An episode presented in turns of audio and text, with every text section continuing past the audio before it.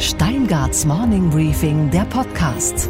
Einen schönen guten Morgen allerseits. Mein Name ist Gabor Steingart und wir starten jetzt gemeinsam in diesen neuen Tag. Heute ist Dienstag, der 18.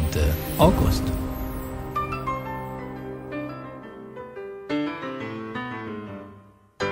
Das wäre wirklich der Clou des Jahres. Erst dieser Lockdown und dann als Belohnung eine saftige Arbeitszeitverkürzung.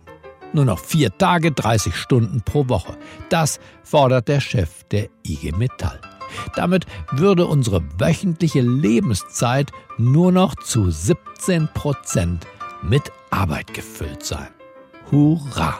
Selbst die Engel im Himmel müssen wahrscheinlich härter ran. Die Linkspartei in Gestalt ihrer Parteichefin Katja Kipping findet diesen Rückzug aus der Arbeitswelt richtig prima. Natürlich geht es bei Arbeitszeitverkürzung um Verfügung über die eigene Lebenszeit und darum, die Seite der Beschäftigten zu stärken. An die Adresse der Unternehmen kann ich nur sagen, dass dadurch natürlich die Gesundheit ähm, zunimmt und die Zufriedenheit und das ist am Ende auch gut für die Produktivität. Aber was bitte wollen wir mit der vielen Freizeit anfangen? Das Einkaufen steht ja auch unter keinem guten Stern mehr. Abstand halten und Maske tragen. Der Verkäufer versteht einen ja kaum noch. Zeit zum Feiern richtig.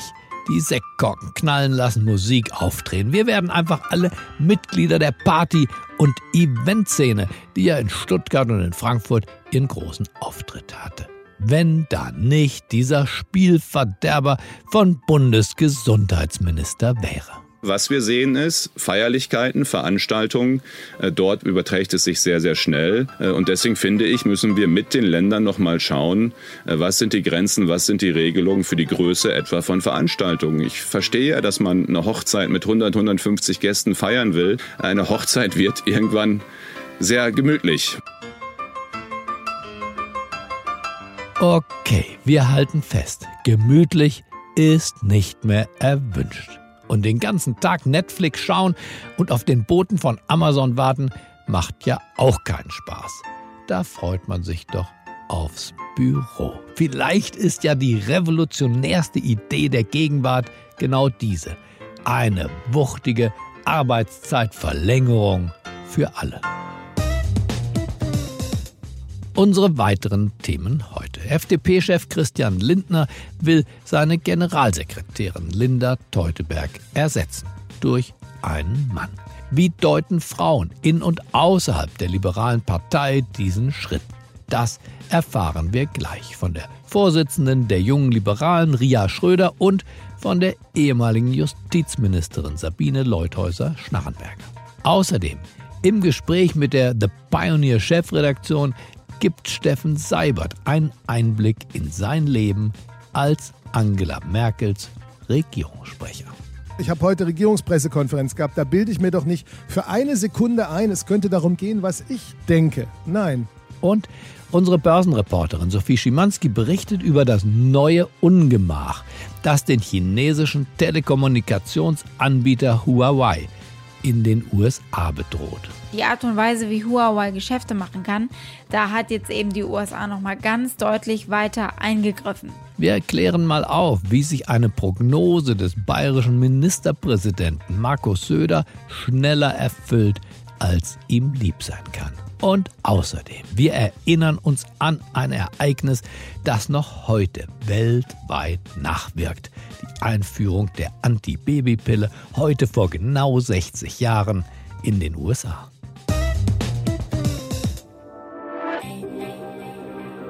So hat man Christian Lindner lange nicht gehört. Fast schon staatsmännisch klang der FDP-Chef, als er gestern vor die Presse trat und die Lage seiner Partei mit fester Stimme analysierte. Wenn sich die Lage im Land und die Themen, über die diskutiert werden, verändern, dann muss sich auch die Teamaufstellung einer Partei daran orientieren. Und genau das wollen wir tun. Und dann kam der Paukenschlag, Frau wird gegen Mann getauscht. Ich werde deshalb auf dem kommenden Bundesparteitag unseren Freund und äh, Kollegen Dr. Volker Wissing vorschlagen als neuen Generalsekretär der FDP. Aus für die Generalsekretärin Linda Teuteberg Erst im April letzten Jahres stellte sie der FDP-Chef als seinen neuen Trumpf der Öffentlichkeit vor. Ja, ich habe heute früh dem Präsidium in einer Telefonschalte und jetzt gerade der Hauptstadtpresse, den Hauptstadtmedien erläutert, dass ich Linda Teuteberg als neue Generalsekretärin der FDP vorschlagen werde. Linda ist eine erfahrene Politikerin, die ich schon lange aus der Zusammenarbeit im Bundesvorstand kenne, auch früher, als wir gemeinsam Kollegen in Landtagen Brandenburg und Nordrhein-Westfalen waren. Und auch Linda Teuteberg klang damals ganz zuversichtlich, als sie sich artig auf die neue Aufgabe freute. Ja, ich freue mich sehr über das Vertrauen, das mir unser Bundesvorsitzender mit diesem Vorschlag entgegenbringt und äh, freue mich äh, auf eine gute Zusammenarbeit, damit wir Freien Demokraten das konsolidieren und ausbauen, was wir uns in den letzten Jahren erarbeitet haben. Genau daraus ist nichts geworden. Die Wahlen in Sachsen, Brandenburg und das Debakel in Thüringen, da wurde nicht konsolidiert, da wurde alles vergeigt. In Hamburg flogen die Liberalen im Februar aus der Bürgerschaft. Das Allerdings lag weniger an Linda Teuteberg, sondern an dem Thüringer Kurzzeitministerpräsidenten Thomas Kemmerich. Ich zeige den höchsten, größten Respekt vor der neuen Aufgabe und danke Ihnen ausdrücklich allen, welche diese in der Vergangenheit ausgeführt haben. Herr Ministerpräsident Ramelow, ich glaube, er ist nicht mehr im Hause. Ich danke Ihnen persönlich. Der Mann, wir erinnern uns, wurde von Christian Lindner zunächst gestützt. Jetzt schaltet Lindner wieder um. Die aus dem Hut gezauberte Frau wird dorthin zurückgesteckt. Befreiungsschlag oder Sargnagel? Drei Frauen, drei Meinungen. Wir haben zunächst die ehemalige Bundesjustizministerin Sabine Leuthäuser-Schnarrenberger um ihre Kommentierung gebeten. Ja, ich finde es richtig, dass Christian Lindner heute mehrere personelle neue Weichenstellungen getroffen hat. Wir sind vor einem ganz entscheidenden Jahr und ich denke, wenn es nicht das nötige Vertrauen zwischen Parteivorsitzender und Generalsekretär, Sekretärin gibt, dann ist es richtig, auch rechtzeitig dann eine andere Entscheidung zu treffen. Kritik kommt dagegen von Ria Schröder. Sie ist die Vorsitzende der jungen Liberalen und findet gar nicht gut, auf welche Art und Weise hier mit Linda Teuteberg umgegangen wird. Also ehrlich gesagt finde ich, über die Zeitung zu kommunizieren ist äh, kein respektvoller Umgang. Wenn ich ein Problem mit jemandem habe, dann greife ich zum Telefonhörer oder ich schreibe eine SMS. Ähm, aber ich äh, rede damit nicht mit Journalisten drüber und lasse mich dafür nicht zitieren. Das ist keine Art und Weise, in der man miteinander umgeht und das erwarte ich auch nicht von einer respektvollen Kommunikation. Den Blick der unabhängigen Beobachterin besitzt Eva Quadbeck. Sie ist nicht FDP-Mitglied, sondern sie ist Vizechefredakteurin der Rheinischen Post und leitet die Parlamentsredaktion in Berlin. Sie hat eine differenzierte Meinung zur Causa Linda Teuteberg zu bieten. Hören wir ihr zu. Also inhaltlich kann ich die Entscheidung nachvollziehen. Frau Teuteberg ist es nicht gelungen, an ihrer Aufgabe als Generalsekretärin zu wachsen. Die FDP steht im Moment schlecht da mit rund fünf Prozent in den Umfragen. Und äh, Frau Teuteberg war ja vor allen Dingen auch 2019 Generalsekretärin geworden, weil drei Landtagswahlen im Osten bevorstanden und man sich erhofft hatte, dass sie da einen Schub geben kann. Jetzt wird sie nicht mehr gebraucht und quasi ins Regal zurückgestellt. Und das ist eben der unschöne Teil an der Sache, weil Lindner im Grunde genommen sich bei ihr ja vergriffen hat, eine falsche Personalentscheidung getroffen hat und äh, unbedingt damals eine Frau nach vorne schieben wollte auf den Generalsekretärsposten. Und jetzt hat es eben inhaltlich nicht so gut funktioniert und sie wird abgesägt und an ihre Stelle kommt ein Mann, der sicherlich viel Kompetenz mitbringt, der sehr viel konzeptionelle Kraft mitbringt, der am Ende aber als älterer Herr ein Signal ist, die FDP ist eben doch eine Männerpartei und sie stellt sich auf, wie man das früher in den 80er oder den 90er Jahren gemacht hat. Gerade was die Außenwirkung angeht, sieht Eva Quadbeck ein Problem für die FDP, das sich mit flotten Plakaten und Wahlkampfvideos höchstwahrscheinlich im kommenden Jahr nicht wird lösen können. Ja, also ich finde, dass man im Jahr 2020 sich so nicht mehr aufstellen kann, was eben die Verteilung von Spitzen Posten an Männer und Frauen angeht. Das Problem der FDP ist, dass sie im Moment tatsächlich keine Frau hat, die sie auf diesen Generalsekretärsposten schieben könnte. Also eine, die nach vorne geht, die offensiv ist, die auch laut ist. Die einzige, die mir da als aktive Politikerin einfällt, ist Agnes Strack-Zimmermann, die Frau, die jetzt in Düsseldorf als Oberbürgermeisterkandidatin antritt und die sicherlich diesen Job äh, nach ihrer bisherigen Karriere nicht mehr haben wollte. Das Problem liegt also in der Vergangenheit. Lindner und Co. haben es versäumt, Frauen in der Partei wirklich systematisch zu fördern und ihnen auch Raum zu geben, sich zu entfalten. Ja, und jetzt äh, ist eben die Quittung da. Fazit. Christian Lindner hat für einen großen Knall mitten in der Sommerpause gesorgt. Erst wenn sich der Rauch verzogen hat, sehen wir wirklich, wer im Gesicht die Schmauchspuren trägt. Womöglich auch der Sprengmeister selbst. Gestern war Regierungssprecher Steffen Seibert auf der Pioneer One. Zusammen mit ihm an Bord sind wir gut eine Stunde an seinen beiden Haupteinsatzorten vorbeigefahren, am Bundespresseamt und am Sitz der Bundeskanzlerin.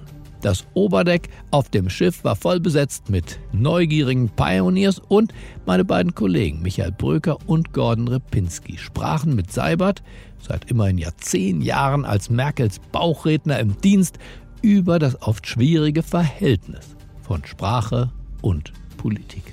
Naja, das ist so eine etwas wenn ich das so sagen darf, etwas formelhafte Vorstellung, man entwickelt Sprache und dann wird das so gesagt und von Ihnen auch genauso entgegengenommen. Sprache entwickelt sich, Journalisten haben damit mindestens so viel zu tun wie Regierungssprecher. Also zwei Beispiele. Es hat ewig gedauert, bis man äh, bei dem Abkommen zwischen der EU und der Türkei in Sachen Flüchtlingsfragen mal von dem Wort Türkei-Deal wegkam. Und ehrlich gesagt, bei manchen ist man heute noch nicht davon weggekommen. Ich persönlich bin gegen das Wort Deal, weil Deal immer etwas leicht Anrüchiges hat und sicherlich von denen, die das Wort benutzen, auch genauso gemeint ist. Anderes Beispiel, es gab ein langes Hin und Her über die sogenannte Herdprämie, fand ich auch einen ganz schlimmen Begriff. Also ich will Ihnen nur sagen, Politik kann nicht für sich beanspruchen, die Wörter zu prägen, die dann tatsächlich in einer freien Gesellschaft, die von einem unabhängigen Journalismus informiert wird, auch tragen. So funktioniert das nicht. Und dann waren die Pioneers dran und durften Fragen stellen. Und da wollte man zum Beispiel wissen, ob ein Regierungssprecher eigentlich immer erreichbar sein muss. Und ob das Handy tatsächlich immer, immer an ist. Also das ist schon ziemlich schlimm mit mir ich bin gestern Abend, nun war das ein ganz ruhiges Wochenende, also relativ ruhiges Wochenende. Es gab nicht viele Journalistenanfragen, ein paar, aber nicht viel. Und dann bin ich abends spazieren gegangen mit meiner Frau und habe das Handy zu Hause vergessen. Und dann habe ich noch so 200 Meter von der Wohnung gedacht, ah, musst du jetzt umdrehen. Aber andererseits, du bist ja auch vielleicht nur eine halbe Stunde weg. Und ich war zu faul umzudrehen und es war so heiß. Und da habe ich gedacht, okay. Aber ich war nicht total entspannt ein Regierungssprecher muss halt erreichbar sein. Punkt. Und welchen Satz muss man als Regierungssprecher auch im Schlaf drauf haben? Zu operativen Angelegenheiten der Nachrichtendienste berichtet die Bundesregierung ausschließlich den dafür zuständigen geheimtagenden Gremien des Deutschen Bundestages. Und was genau ist die oberste Prämisse für einen Regierungssprecher? Er darf nie die Unwahrheit sagen. Dabei muss es immer bleiben. Das wäre die Kardinalsünde. Wenn wir das nächste Mal auf große Fahrt gehen mit einem Politiker, einem Wirtschaftsboss, einer Wissenschaftlerin oder jemandem aus dem Kulturleben, seien Sie doch einfach dabei, melden Sie sich an auf thepioneer.de. Und was war heute Nacht an der Wall Street los? Für den chinesischen Telekommunikationsanbieter Huawei wird die Situation in den USA immer bedrohlicher. Huawei steht auf einer schwarzen Liste der USA.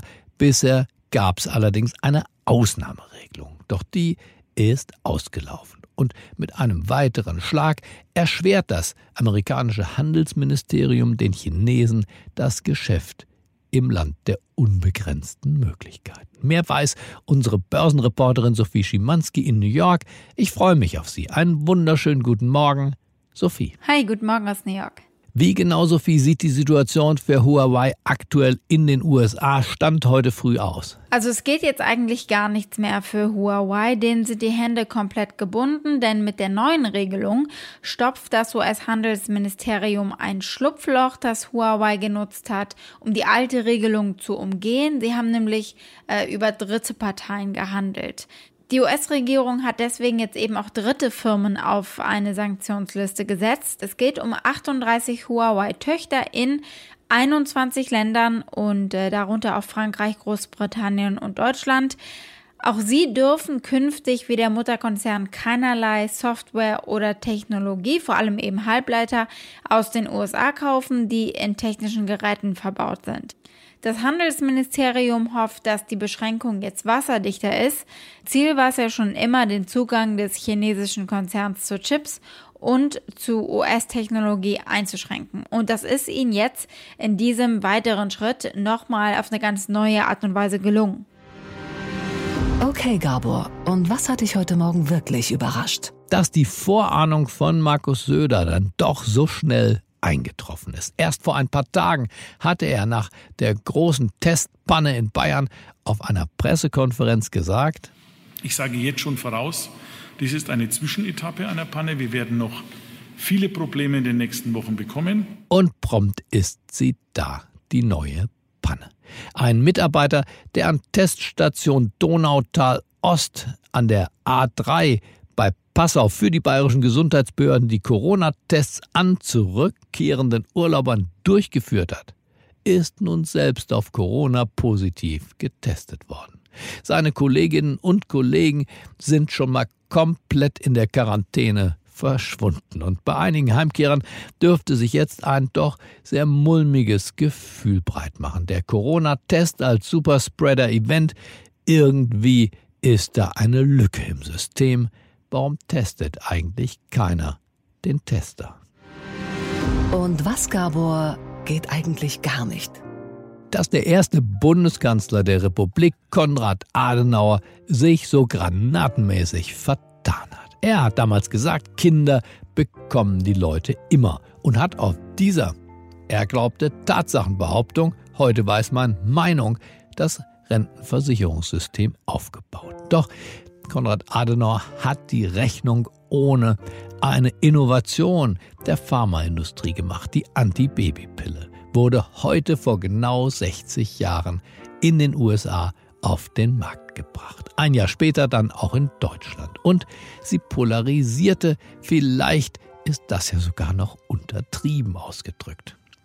Sie automatisiert die Liebe und versaut die Moral. Ich meine, wenn Jugendliche die Pille nehmen, wird die Sexualität ausschweifen. Dann kann von Liebe keine Rede mehr sein. Ich halte ein Mädchen, das die Pille nimmt, für moralisch nicht standhaft. Die Kirche witterte sogar die Aufweichung der sittlichen Zucht. Die Bedenken konnten den Siegeszug der Pille nicht stoppen. Moralisch hat es die Gesellschaft schließlich verkraftet. Ökonomisch allerdings nicht. Adenauers Irrtum der blieb. Die Geburtenzahl pro Jahr hat sich seit den 60er Jahren halbiert, mit allem, was das für unsere Rentenversicherung bedeutet. Aber heute Morgen wollen wir die Pille nicht kritisieren, sondern feiern und wir schaffen das auch ohne an die Rente zu denken. Denn ohne die Pille wiederum hätte es die freie Liebe und den Summer of Love in Woodstock nicht gegeben. Und da Leben ohne Lebensfreude ja auch wenig Sinn macht, feiern wir diesen Tag zusammen mit Joan Baez in Woodstock als einen glücklichen. Good morning everybody. Thank you for hanging around. Ich wünsche Ihnen einen unbeschwerten Start in diesen neuen Tag. Bleiben Sie mir gewogen. Es grüßt Sie auf das Herzlichste, Ihr Gabor Steinke. Oh, happy day. Oh, happy day. Happy day when Jesus wash. Oh, when he wash, when Jesus wash, he wash our sins away.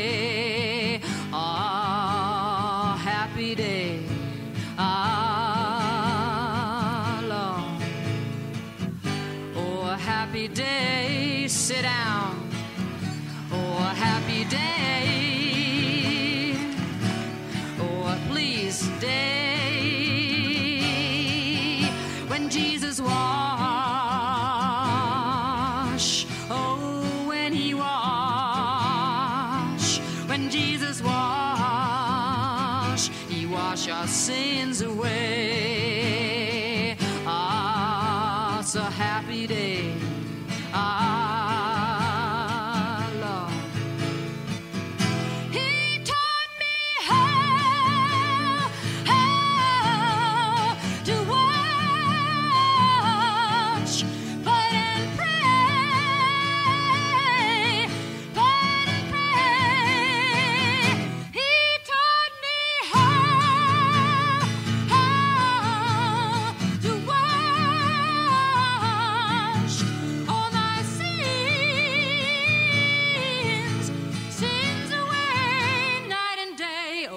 happy day. Oh, happy day.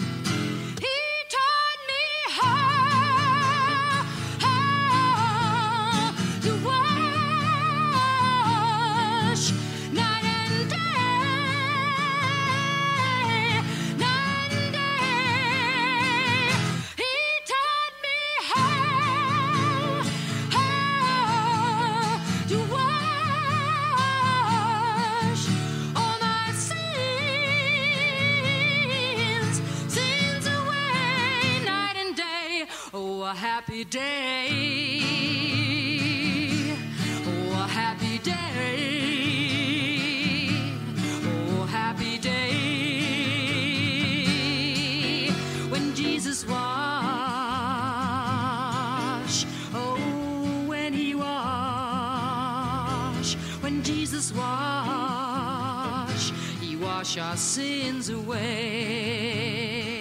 Ah.